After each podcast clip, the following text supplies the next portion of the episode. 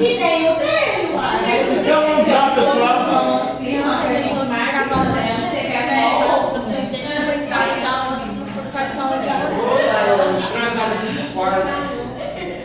O neoplatonismo, uma corrente filosófica que vai influenciar bastante o Santo Agostinho. O neo vem de novo. Platonismo vem de Platão. Uma nova interpretação de Platão, principalmente através de Plotino. E Plotino vai dizer que o princípio de toda a realidade é o uno. O uno é o princípio do qual tudo que existe emanou. E aí o Santo Agostinho vai pegar esse uno, esse uno que move a realidade através de um logos, que é uma razão, e de um espírito, uma espécie de espírito, né? O Santo Agostinho vai pegar esse uno e o espírito vai falar que é Deus.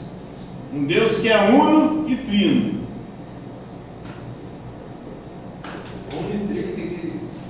É um só Deus em três pessoas: Pai, Filho e Espírito Santo. O uno de qual emana toda a realidade é o Deus Pai, o Logos, a razão, a palavra encarnada de Deus é o Filho, e o Espírito que rege a realidade é o Espírito Santo de Deus, enviado por Jesus depois da ressurreição. Vai cair sobre o cristianismo na prova? Sim, caiu nessa, vai cair de novo. Uma pergunta, professor. Vai cair as, as perguntas que você fez também no teste da sua prova? Eu não posso falar que vai cair especificamente, né? mas é bom vocês terem em mente aí, porque cai no teste, porque também vai cair. Você não falou nada? Então, continuando a próxima questão. É, o que foi a era aial segundo Carl Era axial. Não, senhora, o meu tá com X. Não, Gal já. Não coloque a letra feia, Daiane. Feio. Então, para o Carl Jaspers, axial vem do grego axios, que quer dizer valores. Segundo Carl Jasper, houve uma época da história da humanidade onde os valores que hoje regem o mundo foram criados e desenvolvidos, principalmente por religiões e filosofias de vida. Essa época aqui foi entre o século VIII Cristo até mais ou menos o século III Cristo. Foi nessa época aqui que nós tivemos o confucionismo, é uma filosofia de vida chinesa, com Confúcio na, na China, né? O taoísmo, com o Lao Tse também na China. Taoísmo vem de Tao em chinês, que quer dizer caminho. O Zoroastrismo é uma religião persa do Zoroastro, que era o profeta, ele que dizia que existe o bem e o mal, são dois princípios eternos. Depois o cristianismo vai herdar e vai dividir esse bem e o mal em Deus e o demônio, né? Nós temos nessa época aqui também os profetas bíblicos.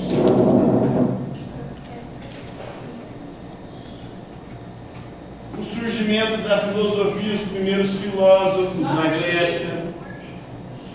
Nós temos nessa época aqui também, além do confucionismo, taoísmo, zoroastrismo, nós temos o budismo com o Siddhartha Gautama, o Buda, na Índia. Então tudo isso aqui influenciou os valores que hoje regem o mundo. Então, os profetas Confúcio, Lao Tse, Zoroastro, Buda, essa galera toda aí mesmo. Então essa era axial. Confucionismo e taoísmo influenciou a China, Zoroastrismo influenciou o cristianismo, os profetas bíblicos também, a religião judaica, os cristãos. Os filósofos gregos influenciou a cultura ocidental, o budismo é uma religião também muito forte lá na Ásia, no Oriente. Né? Próxima questão. Eu posso ir no banheiro? Qual foi o grande conflito filosófico medieval? Conflito entre fé e. A gente deve seguir? A fé ou a razão? Fé e razão são conciliáveis ou não? Um anula o outro, um questiona o outro, um não é compatível com o outro.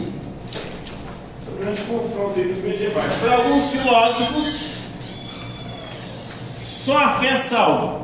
Para outros, a fé e a razão seriam como duas asas que nos permitem alçar voos mais altos. Para outros, a fé não passa de uma superstição, deve ser abandonada. Aí depende, né? Do autor e do filósofo. Próxima questão. Explique o conceito de verdade revelada dos cristãos. Para os cristãos, a verdade foi revelada. Por quem? Jesus. Por Deus. Através do seu Espírito Santo. E também por meio de Cristo, que é o seu Filho encarnado.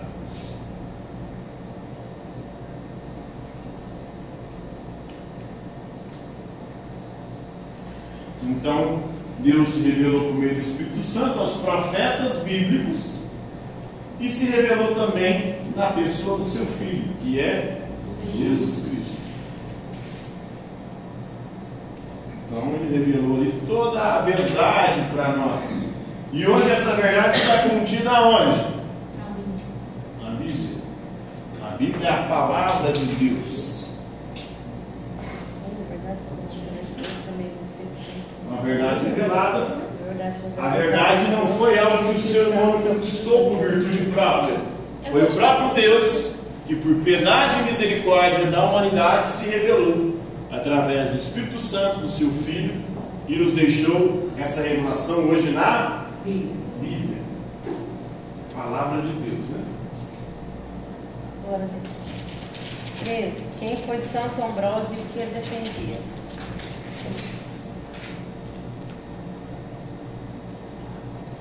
Santo Ambrósio foi um teólogo cristão. Jesus cristão tá aí, professor? Oi? Jesus Cristo. Jesus Cristo. E quando ele é cristão, gente, É tô dando alucinação. Foi um teólogo cristão?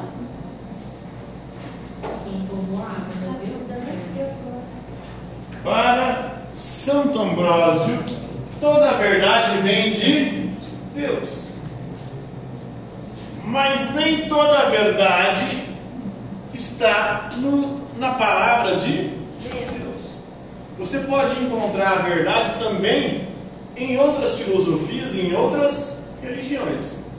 Quer dizer que essas religiões são as verdadeiras? Não. Não.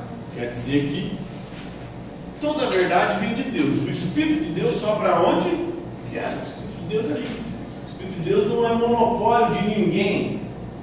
Então, se há uma verdade em outra religião, não quer dizer que aquela religião que é a certa.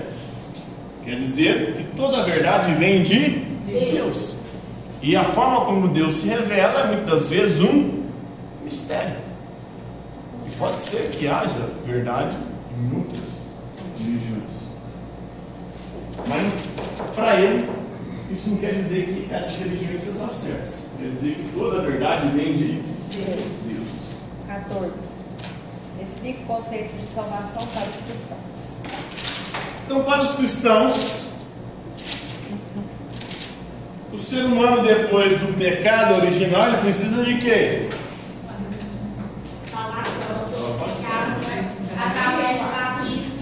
Né? Vemos lá no livro do Gênesis o ser humano pecando, sendo expulso do paraíso. Ele herda o pecado original. O pecado original torna o ser humano pecador. E por ser pecador, além do pecado original que a gente já herda ao nascer, a gente continua ao longo da vida pecando. Porque o pecado original, ele corrompeu a nossa natureza. A nossa natureza é corrompida, em vez de escolher, escolher o certo, escolhe sempre o errado. A gente só escolhe o certo por graça de Deus. Então, se não fosse iniciativa de Deus, jamais teríamos sido salvos.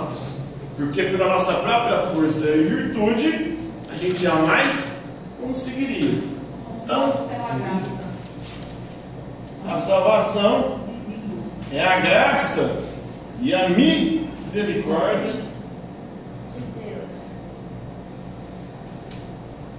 de Deus manifestada.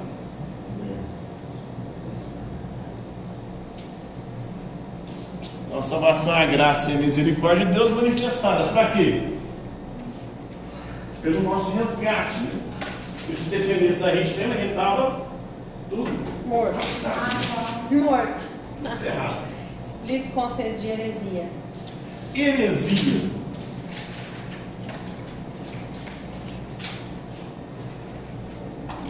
Palavra de origem grega significa escolha. Para a igreja cristã, a heresia é uma escolha o quê? Escolha errada.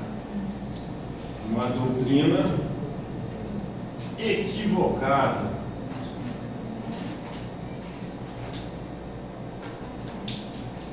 Assim como toda verdade vem de Deus, e que pode haver verdade em outras religiões, toda doutrina e escolha errada é uma mentira. E essa mentira vem de quem?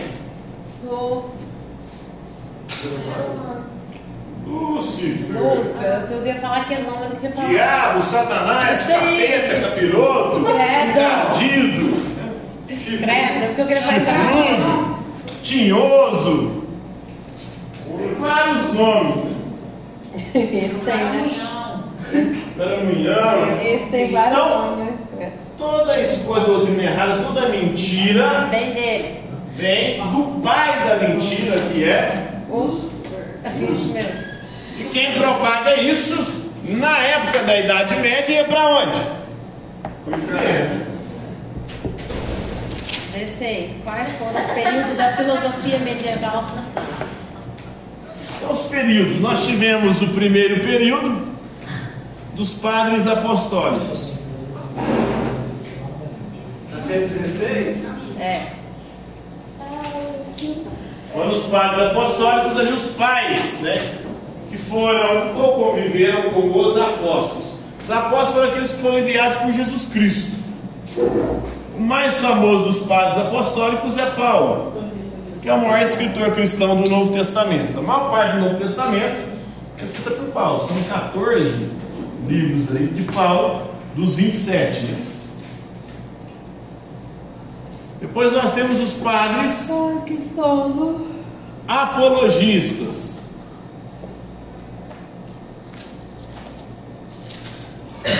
São aqueles que defendem a fé cristã contra a filosofia grega.